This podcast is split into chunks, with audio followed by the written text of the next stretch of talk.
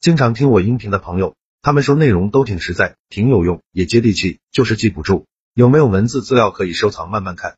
为了方便大家，我刚开了一个公众号，名字就叫做说话细节。公众号计划更新两篇文章，一篇是反驳他人的十四个技巧，另一篇是如果你的嘴很笨，逼自己做十件事，非常值得反复阅读。我还打算给新关注公众号的粉丝免费送一本书，书名就叫做回话的技术，提升口才。提升情商效果比较好，帮助每个不会说话的人提升口才。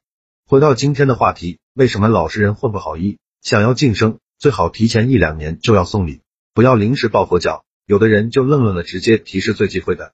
二无论谁帮了你，哪怕再好的朋友，也要把礼送上，不管收不收，这是尊重。三帮了你不方便收礼的人，可以移花接木，送的时候说送给老爷子的，送给孩子的，先放您这，一定要知恩图报。四除了送硬通货，投其所好，选大牌的错不了。五，老大不收礼怎么办？参与到老大的业余生活，他喜欢打球，你陪他打；他喜欢骑行，你就陪他骑。骑完陪他去吃个快餐，回单位后，你到处说老大选择性太强了，太清廉了。六，送礼不要赶着放假，要提前。七，人要多出去跟人接触，这个接触不发生利益往来，是什么都学不到的。跟人接触不是破财就是发财。不赚钱也不亏钱，都是泛泛之交，意义不大。八送礼就是人品的延伸，你送对方什么，代表你眼中对方啥位置，同样对方也会因为你送的东西，把你放在相应的位置上。九老张五十多岁了，谁来找他办事，他都笑呵呵的说，好好好，办成了不用谢我，办不成也不要怪我，到底是能不能办成？谁送礼了，他就办谁的，谁不送礼就放在那儿，他有一点始终不变。无论人家送不送，他都不得罪。结果对没送礼的人，他过去一个劲的道歉，说自己能力有限，实在抱歉没帮上。十，世界上多的是才华横溢的失败者，满街也都是受过高等教育的无业游民。为什么这么多人读了那么多书，才华横溢却正直难酬？因为他们不懂得送礼。为什么送礼这么重要？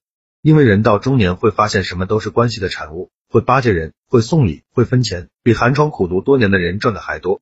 社会原本就是关系连着关系，但凡混得好的那些人大都很会送礼。十一，送礼的最高境界是打造共同利益体，他帮了你就是帮自己，有谁会不想给自己多挣钱呢？